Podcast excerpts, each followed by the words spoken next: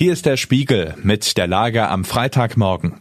Heute geht es um das Ukraine-Treffen in Rammstein. Wir blicken auf Cem Özdemirs heiklen Gang über die Messe Grüne Woche. Und wir befassen uns mit dem Skandal um Schauspieler Florian Teichtmeister.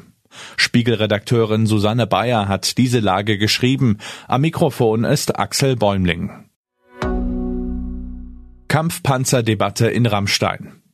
Heute findet auf dem US-Luftwaffenstützpunkt Rammstein das dritte Treffen der sogenannten Kontaktgruppe zur Verteidigung der Ukraine statt.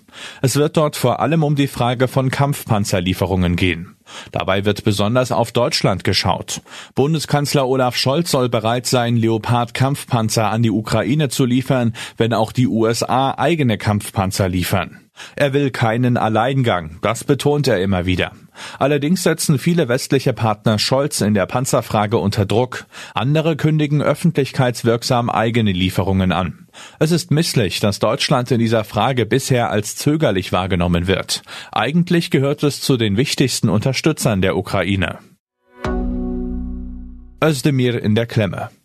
Landwirtschaftsminister Cem Özdemir besucht heute die Agrarmesse Grüne Woche in Berlin. Es ist kein einfacher Termin für ihn. Özdemir weiß, dass er es mit seinen anstehenden Reformen in der Landwirtschaft nicht allen Lagern wird recht machen können, denen er auf der Messe begegnen wird. Den Bioverbänden gehen die Umbaupläne für mehr Tierwohl nicht schnell und weit genug. Der Bauernverband warnt, dass es bei den konventionellen Landwirten bereits brodelt. Die Inflation habe dem Bioboom einen Dämpfer verpasst, sagt meine Kollegin Maria Marquardt, die beim Spiegel über die Lebensmittelbranche berichtet. Die Verbraucher schauen auch bei nachhaltigen Produkten aufs Geld. Das wiederum verunsichert Landwirte, die für Veränderungen offen sind, wenn sie eine wirtschaftliche Perspektive sehen. Maria erklärt die Herausforderung des Landwirtschaftsministers. Zitat Özdemir muss nun zeigen, ob er die schwierige und teure Transformation der Landwirtschaft angehen will und dabei Druck von allen Seiten aushält. Ein Schauspieler, eine Oscar-Nominierung und die Frage der Schuld.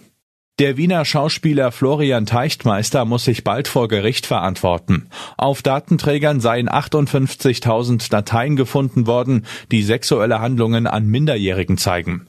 Teichtmeister hat sich inzwischen schuldig bekannt. Die Kinokette Cineplex hat nun die Sissy-Verfilmung Corsage der Filmemacherin Marie Kreuzer aus ihren Kinosälen verbannt. Teichtmeister spielt darin den österreichischen Kaiser Franz Josef. Der Film ist der österreichische Kandidat für die Auslands-Oscars. Prominente aus der Kulturszene haben jetzt einen offenen Brief aufgesetzt. Darin heißt es, Zitat, wir sind erschüttert, dass ein feministischer Film, der Machtverhältnisse und Rollenbilder hinterfragt, der international für seine visuelle Kraft und seinen Inhalt gewürdigt wird, wegen der Taten eines Mannes aus dem Kinoprogramm genommen und dadurch dem Täter eine Macht gegeben wird, die ihm nicht zusteht. Hier den Feminismus anzuführen, wirkt allerdings merkwürdig, als könnte dadurch irgendwas geheilt werden. Die Briefeschreiber reden die Vorwürfe nicht klein, man versteht auch ihr Anliegen. Sie wollen dem Werk und der Filmemacherin beistehen. Zu diesem frühen Zeitpunkt aber sollte der Beistand den Opfern gelten, also den Kindern. Sie sind die eigentlich Geschädigten. Erst einmal sollte es um die Aufarbeitung gehen. Dann hätte man eine solidere Grundlage, um zu klären, ob sich der Film Corsage von seinem in Verruf geratenen Protagonisten trennen lässt. Was sonst noch wichtig ist. US-Präsident Joe Biden hat in der Affäre um den Fund vertraulicher Regierungsunterlagen seine Bereitschaft zur Kooperation betont. Zugleich erklärte er, Zitat, Sie werden herausfinden, dass da nichts ist. Hacker haben den amerikanischen Mobilfunkanbieter T-Mobile angegriffen. 37 Millionen Kunden in den USA sind betroffen. Angeblich flossen aber keine hochsensiblen Daten ab. Der amerikanische Musiker David Crosby ist mit 81 Jahren gestorben. Die Rocklegende hatte unter anderem die Bands The Birds und Crosby, Stills and Nash mitbegründet.